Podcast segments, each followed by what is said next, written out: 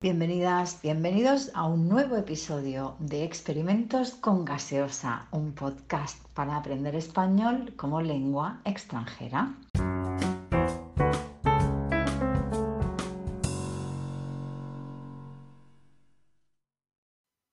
Pues seguimos hablando con Cristian Kumbiku sobre agricultura regenerativa y además nos cuenta su opinión como agricultor sobre el tema que estamos viviendo en el Mar Menor, en Murcia.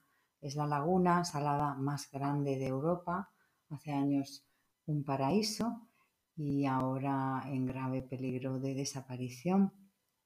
La causa de su destrucción es la gran cantidad de nutrientes procedentes de abonos utilizados en la actividad agraria de la zona y los vertidos de aguas residuales cuando llueve con intensidad. En las últimas horas han aparecido más peces muertos en varias playas del Mar Menor. Es una situación que se complica ya que también se ha denunciado la localización de peces en la superficie de la laguna en la zona del puerto de Tomás Maestre. Conectamos en directo con Else, el barco de ANSE, de la Asociación de Naturalistas del Sureste, que se encuentra precisamente en mitad del Mar Menor. Pedro García, director de ANSE, ¿qué tal? Muy buenos días. Hola, ¿qué tal? ¿Cómo se encuentra el Mar Menor en este momento? Estoy ahora mismo pisando peces muertos a tres metros de la orilla.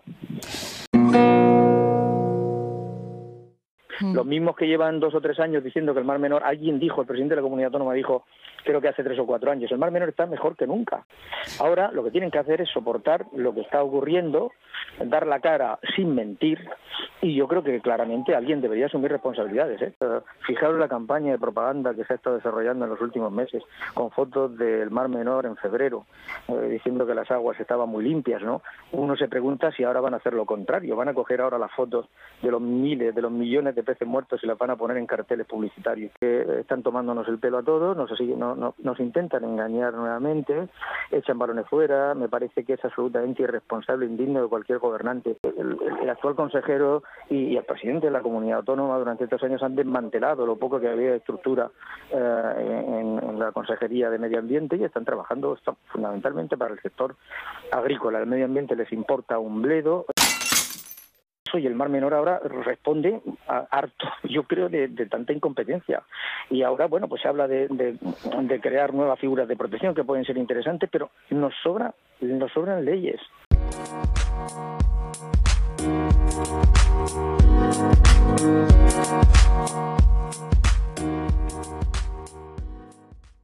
¿Cómo hacéis para tener agua suficiente en un, en un lugar que es semidesértico como, como eh, esta zona de, España? En la agricultura regenerativa, pues lo que se hace es bastante, una de las piezas fundamentales que es, es utilizar con coberturas el suelo, proteger el suelo, nunca dejar el suelo desnudo. Entonces nosotros lo que intentamos es siempre ponerle un sombrero para aprovechar la humedad, aprovechar el agua al máximo. Eso en la agricultura convencional no hacen, evidentemente no, no les da los resultados.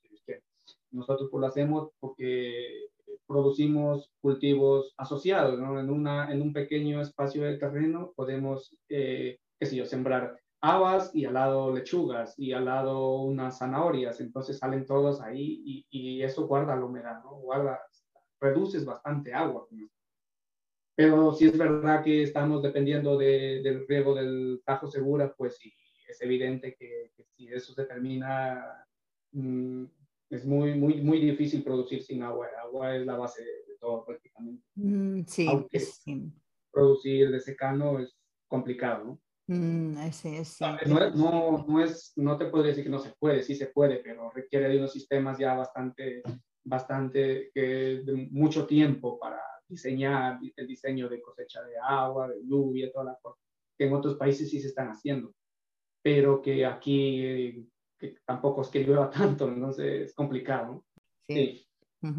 Pero bueno, nosotros estamos trabajando, eh, ayudando a la gente a tener sus propios huertos, ¿no? Entonces, gente que, que, que no puede por tiempo, por razones de, de trabajo, que no puede tener su, huerto, pero que tiene sitio, ¿no? Tiene sitio en, al lado de su casa, casas de campo. Entonces nosotros les ayudamos a montar su, su huerto, ¿no?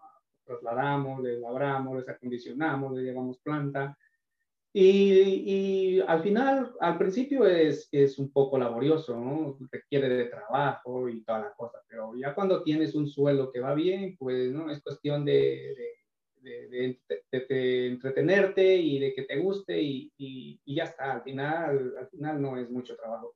Pero hay gente que dice, sí, claro, a mí me gusta más la agricultura, em, eh, la hortaliza ecológica, pero es que es más cara. ¿Es verdad esto? ¿Resulta más caro? Eh, aquí hay intereses, ¿no? Creo que intereses bastante políticos o, bueno, las certificaciones, las certificaciones, las certificaciones, que es un sello que te lo pone una administración o algo, ¿no? Te pone un sello que supuestamente te, te garantiza que es ecológico, ¿no?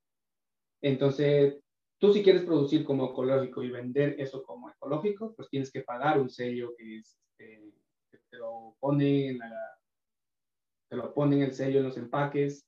Y yo soy ecológico, ¿no? Pero tú tienes que pagar eso al año. Y aparte de pagar, tienes que, que, consumir unos ciertos productos que ellos te los van a dar.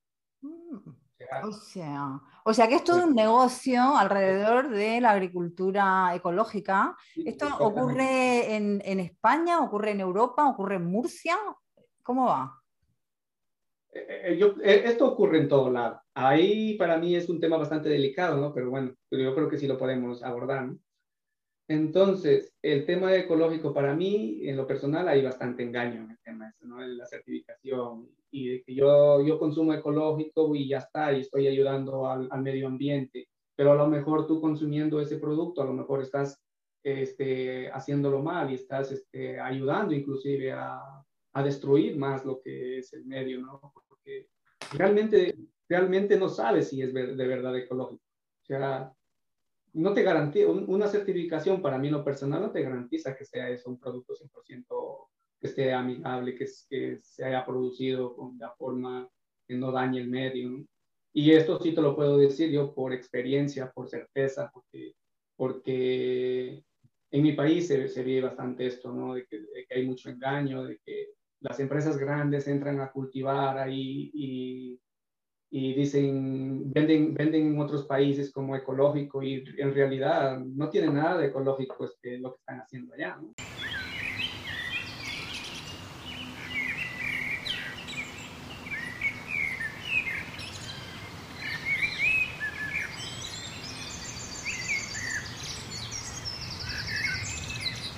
Porque donde yo vengo, somos agricultores pequeños que una tierra bastante bonita, eh, mucha agua, muchos bosques, ríos que tenemos por todo lado. Y bueno, pues ahí hay una extensa, una extensa cultivo de caña de azúcar. No sé si, si conoces lo que es la panela. Este, me estás hablando de la provincia de Loja, de Ecuador, que es de donde tú vienes, de donde tú naciste, ¿no? Sí, exactamente, estoy hablando de, de, mi pueblo, de mi provincia. Entonces, ¿qué es lo que pasa? Que llega una empresa eh, que es este, súper grande y que recogió todas esas tierras y antes que era un bosque, eh, quitaron los árboles, eh, quitaron dos ríos, esa agua la cogen todos ellos y la llevan, ahí, ahí no, no hay leyes como aquí, que nadie se preocupa por nada, ahí es todo entonces, quitan los ríos, quitan un bosque entero y cultivan caña. Mm. Aquí en España se consume muchísimo la, la, panela. Hay mucha gente que, que, consume la panela porque, porque dicen que, está bien para la salud, que es para, para la, los diabéticos, que, que, es natural, que viene de comercio justo, que, que y aparte que es súper carísima.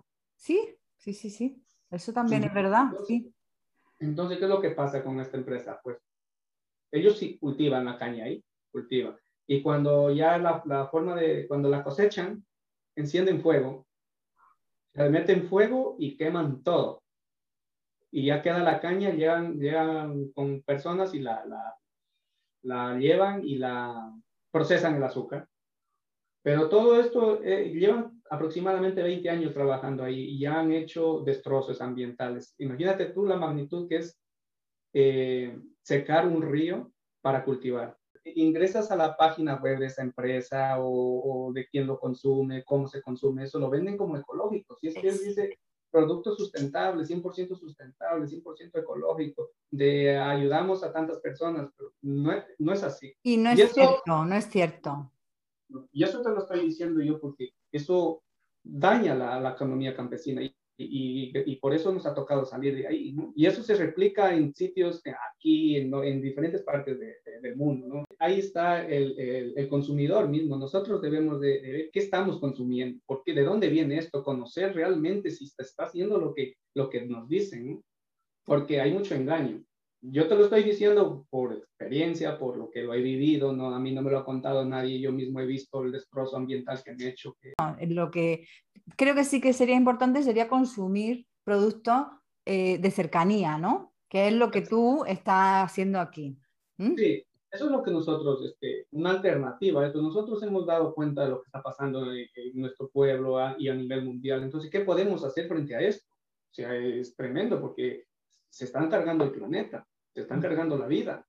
Entonces nosotros lo que hacemos es que vamos a, intentar este, eh, contrarrestar esto, pero ¿cómo lo hacemos? No podemos este, ir ahí y hacer una, una manifestación nada más y hablar y hablar y con banderas y nada de eso. No, ¿qué podemos hacer? Podemos, vamos a tratar de entonces de no consumir productos así o de, de si podemos plantar nuestra propia comida. Esa es una forma de manifestación, de manifestación eh, para llevarles la contra, ¿no? Porque si yo dejo de consumir e-, esos productos, genial, no van a tener demanda y, a lo mejor eh, estamos ayudando más. ¿Es posible que tú, a, a, través de la agricultura regenerativa, se pueda recuperar no solo el suelo, sino también el Mar Menor en Murcia? Es muy difícil, yo lo veo muy difícil y muy, muy complicado el tema. Eh, la naturaleza al fin se regenera sola. Si, si seguimos con lo mismo, al final, pues nosotros no vamos a estar aquí, pero la tierra sigue, sigue su... Cambia, hay una renovación de especies, vendrán otras, pero la, la tierra sigue. Nosotros le, le, haremos tanto daño que al final, pues nos va a vomitar. Entonces, necesito purgar todo esto y es como está pasando ahora mismo en el Mar Menor. ¿no? le hemos metido tanto nitrato, tantas construcciones, tanto, tanta cosa ahí que al final, ¿qué pasa? Escupe todo y lo escupe en forma de, de, de muerte. para, nuevamente, para nuevamente renovar y dar, dar, dar espacio a otros seres que van a venir y a lo mejor esos seres nos van a exterminar a nosotros. Entonces es bastante complicado. Pero ¿qué podemos hacer nosotros? Pues intentar, intentar regenerar, intentar producir, a, intentando el mínimo daño posible hacia la naturaleza. Eso es lo, que nosotros estamos haciendo. Poco a poco, tampoco podemos ir y, decir, yo voy a cambiar esto de golpe porque esto se hace así, porque esto no, no se puede, es imposible ahora mismo donde estamos ya. ¿Cuál sería el primer paso a dar ahora mismo para poder recuperar la zona del campo de Cartagena, del Mar Menor, ¿Cuál sería el primer paso en, según un agricultor como tú, de agricultura? Pues, eh, ahí, ahí tenemos que ir hacia, hacia la naturaleza, ¿no? ¿Qué, ¿Qué, es lo que haría un bosque o un, una zona natural donde, no, donde siempre ha sido, mm, donde no ha habido intervención del humano, donde no, donde no ha ido a construir, donde no hay vertidos, como no sé, la solución, como yo la veo, la naturaleza. ¿Qué, qué es lo que hace para regenerarse? Lo primero que hace, pues, es dejar que la vida surja, ¿no? Y no es necesario, a lo mejor, ni traer árboles de otro sitio, ni, ni traer, no sé qué, de otro lado, ni, no, sola, pero, sí, pero eso sí, no, no seguir por la misma. No seguir dañando, sino frenar. Claro, dejar, frenarlo y dejarlo ahí, que, que se regenere solo y, y en, en, X años a lo mejor vuelve a su estado natural. Hay políticos todavía em, en este país que dicen que la agricultura no tiene nada que ver con, con el deterioro del Mar Menor. ¿Tú qué les dirías? Yo, eso es totalmente falso. O sea, la agricultura sí influye muchísimo. La agricultura es uno de los que más ha contaminado a nivel desde, eh, desde que empezó, desde que lo hacían con, con animales, con bueyes, ya contaminaba. Entonces eso no lo pueden, no lo pueden tapar, no lo pueden, no lo pueden ocultar. Y es verdad que producimos, debemos producir porque necesitamos comer. Necesitamos comer, claro. Pero que tampoco se puede producir de esa forma. O vamos a llegar a un punto donde no se va a poder producir porque en esta tierra no va a salir nada. Y, va a ser peor. Vamos a tener comida para hoy, pero para mañana no. Date cuenta de lo que estamos consumiendo, qué comemos. Comer es la, la, acción más importante con la cual nos relacionamos con la naturaleza. Cuando yo como algo, ¿qué, ¿qué, pasa detrás de un tomate que me estoy comiendo? ¿Qué ha pasado? Ese tomate, ¿para qué hizo para llegar aquí a la mesa? Entonces, a través de la agricultura regenerativa, ese tomate incluso ha sido comida de muchos seres vivos atrás, que han venido de muchos microorganismos que han, que han comido a través de la planta, de, de que comieron materia orgánica para producir ese tomate y, nosotros también lo estamos comiendo. Entonces es un ciclo ¿no? donde que estamos nosotros ahí y, también devolverlo. ¿Qué significa parejético? ¿Qué, ¿Cuál sería la definición de parejético? Sí, eh, eso viene a, se, define como aquí en Murcia, aquí se le puede decir una palabra que sea todo igual, ¿no? O que nace todo igual, eh, igual, de la, cuando nace, eh, claro, yo me refería al maíz que nació parejitico, porque dice que todo el maíz le ha salido, entonces estaba súper contento, súper emocionado. Cuando tú ves todo el, el bancal lleno, no sé. Bueno, pues yo creo que la entrevista nos ha salido parejetica. Y, es muy interesante hablar contigo. Gracias, muchísimas gracias por, por atenderme. Encantado, encantado de estar aquí. Muchísimas gracias. Y, y, cuando quieras, pues nosotros disponibles siempre para compartir experiencias, para lo que se venga, lo que se pueda ayudar, nosotros encantados. Muchísimas gracias a ti, Cristian. Y un abrazo. Nos vemos pronto, ¿vale? Gracias, igualmente.